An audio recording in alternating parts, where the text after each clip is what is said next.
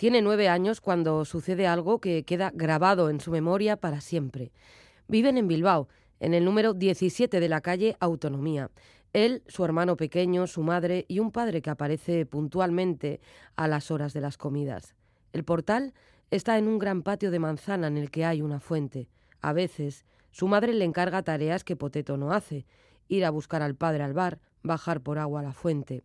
Llena el recipiente de zinc, no del todo, y se esfuerza en subirlo sin derramar agua por la escalera.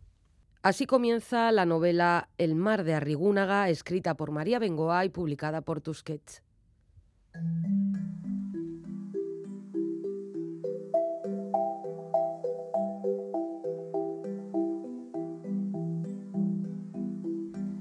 El mar de Arrigúnaga es una novela publicada por Tusquets en la que se recrea la infancia del inolvidable escritor Ramiro Pinilla, que fue un niño tímido con problemas de socialización y la novela nos lleva hasta el momento en el que, siendo un desconocido, con 38 años, se alzó con el premio Nadal. El artífice de que hayamos de alguna manera podido reencontrarnos con el joven Pinilla, conocerlo ahora de una manera diferente, es la escritora y periodista María Bengoa, que fue pareja de Ramiro Pinilla durante 11 años. La novela arranca con un capítulo delicioso escrito en presente y situado en la calle Autonomía de Bilbao, en el que aparece ya el primer amor inocente y luminoso del escritor. La lectura avanza y sabremos que el padre, un hombre que vivía por encima de sus posibilidades, ocupó un buen puesto en la empresa Trueba y Pardo. Precisamente fue con una máquina de escribir que su padre había traído del trabajo con la que empezó a crear, Pinilla siendo un niño. Pronto aparece también Guecho, escenario fundamental en la vida y en la literatura del autor de Las ciegas hormigas. El paraíso se extiende entre el 15 de junio y la última semana de septiembre por el prado aterciopelado que rodea el caserío, junto al riachuelo y el cañaveral, leemos. Aquellos veranos lo convirtieron en la persona que fue. Guecho era el lugar del que nunca quería irse.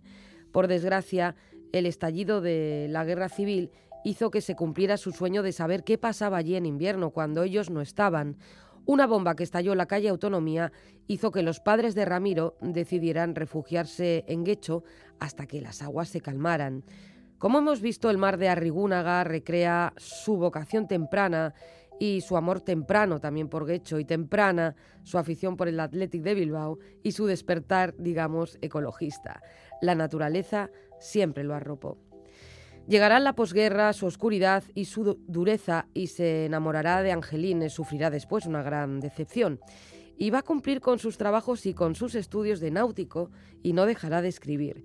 Bengoa retrata muy bien la emoción al recibir la primera carta de una editorial y la de la recepción, tocar los primeros ejemplares de su primer libro, El misterio de la pensión Florí, que firmó con seudónimo. En el año 1955 Pinilla se ha casado y tiene una hija de tres años. Compra una casa con terreno en Guecho, a la que va a llamar Walden. En 1961 ganará el premio Nadal, un momento emocionante que Bengoa reproduce con maestría. La autora del mar de Arrigúnaga ha sabido combinar rigor y emoción sin caer en la geografía. En un epílogo revelador relata cuándo conoció a Pinilla y por qué decidió contar esta parte de su vida y cómo decidió que esta historia no sería una biografía, sino una novela.